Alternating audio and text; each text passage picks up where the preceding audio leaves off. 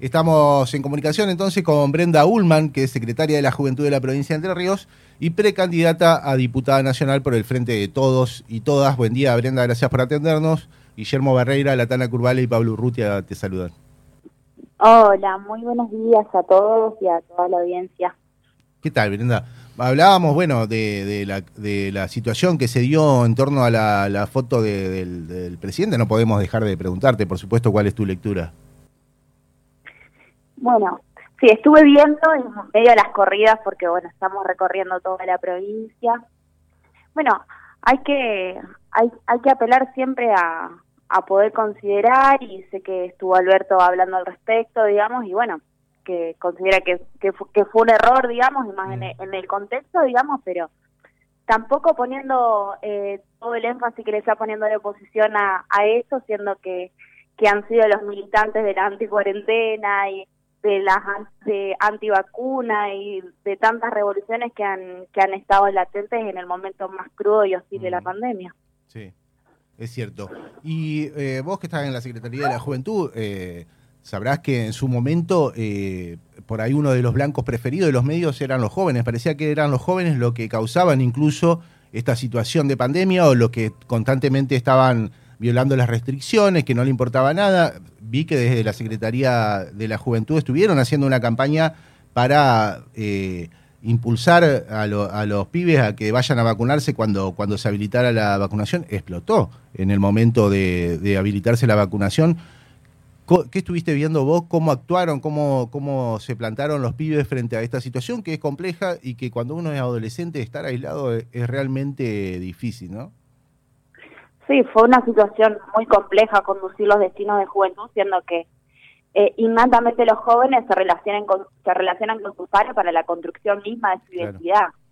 Entonces, eh, bueno, pero fue un tiempo de aprendizaje donde eh, los gurises y las gurisas pudieron aprender las medidas de cuidado, como siempre, hay excepciones, digamos, a todas las reglas, pero podemos decir que la provincia de Entre Ríos tuvo muy buena adhesión por esa por ese segmento poblacional y se lo puedo traducir en hechos como el voluntariado que tuvimos, el voluntariado para adultos mayores y que después se fue transformando en diferentes cuestiones como eh, la cuestión en las ayudas alimentarias, en los mm. centros comunitarios, teníamos gurisas y gurises totalmente voluntarios de los sectores de salud atendiendo el teléfono 24 horas. Bueno, y esa, esa cuestión solidaria y comprometida surgió en este contexto de pandemia por los jóvenes. Mm. Brenda, eh, la lista que, vos integrás, la verdad que tiene un, promedio de edad que es bastante, bastante juvenil. ¿Qué desde, desde este sector joven, eh, qué crees que es distinto para aportar a, a los entrerrianos? Digamos, porque el ciudadano entrerriano, independientemente de la edad que tenga, debería votarlos a ustedes, dado que tienen esta edad tan joven y que pueden decir, no, bueno, pero son inexpertos, etcétera. Bueno, en primer lugar, la lista eh, tiene diferentes condimentos y mis compañeros tienen diferentes expertices en, diferentes cuestiones. Por ejemplo, Lucas y Enrique ya han sido intendentes en sus localidades. Lucas tiene una fuerte impronta con el sector productivo. Eh, Enrique, a nivel nacional, ha hecho un trabajo extraordinario con el ENOSA. Carolina tiene vasta experiencia también al ser legisladora nacional y una gran impronta que le ha dado el turismo y a la cultura entrerriana. Tomás y yo somos los más jóvenes, pero venimos desempeñándonos en la gestión hace más de un año y medio. bueno, yo soy profesional y vengo también de, trabajar en el ámbito de la salud y la educación, donde nuestra mirada es poder tener un, corte generacional y una vista de una generación nueva que tiene ciertas características a la hora de hacer política. Ahora, en el tema de la paridad de género, obviamente se vio reflejado, por supuesto, en la conformación de las listas. Nuestra provincia ya tiene su ley y demás, pero por ahí llamó la atención que ninguna de las dos fuerzas principales, digamos, eh, Juntos eh, por Entre Ríos y el Frente de Todos, lleve encabezando. Parecía, daba la sensación de que sí, que iban a encabezar mujeres las listas, pero finalmente no, no sucedió. ¿Qué, ¿Qué análisis haces de esa situación? Nosotras vemos, bueno, hablo con, con mi compañera Carolina y también con mis compañeras que, que están en la lista que son suplentes, que vemos un gran, un gran protagonismo y nos sentimos parte, digamos, de la construcción colectiva de este espacio. Sin mm. duda es que falta falta mucho en conquistar en conquistar ciertos espacios por, por las mujeres, por las compañeras y por diferentes espacios políticos que creo que se va a dar eh, a medida que vaya pasando el tiempo, entendiendo que la ley de paridad en la provincia de Entre Ríos es de vanguardia, pero se sancionó hace muy poco tiempo y, y en este momento, más allá de una sanción de una ley, es la etapa donde más hay que elaborarla y trabajarla y utilizarla para que sea carne en hecho.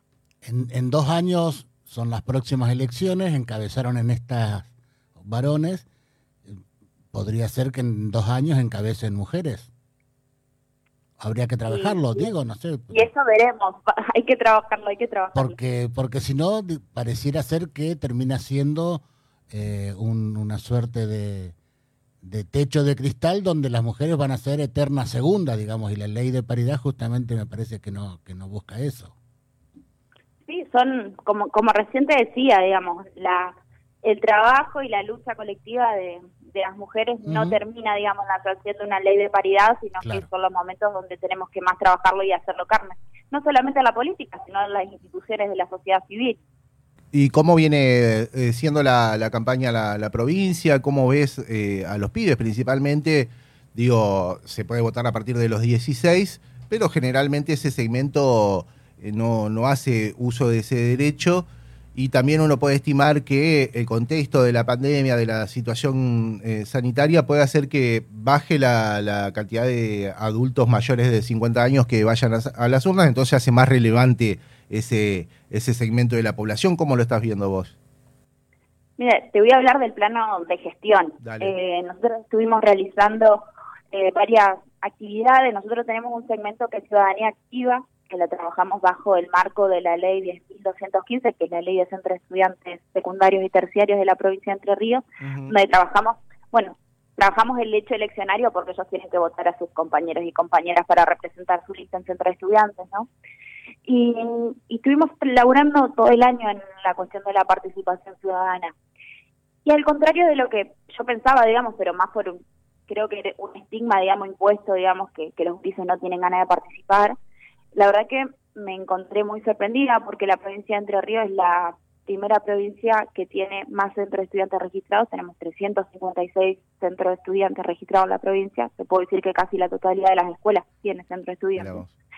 Y, y es un hecho particular de que los grupos tienen ganas de participar. Y cuando hablamos y charlamos, digamos, de estas cuestiones, porque es una es una manera de participar políticamente el centro de estudiantes, eh, la verdad que tienen muchas ideas, pero lo que mm. sí tienen tienen ganas de, realizar hechos y transformaciones concretas. Eh, en eso en eso en eso hay que trabajar con ellos. ¿Hace falta, eh, pensás, en un componente más eh, juvenil dentro de, la política? ¿Cómo, ¿Cómo estás viendo desde los discursivos y de las acciones, digamos, al gobierno provincial y nacional?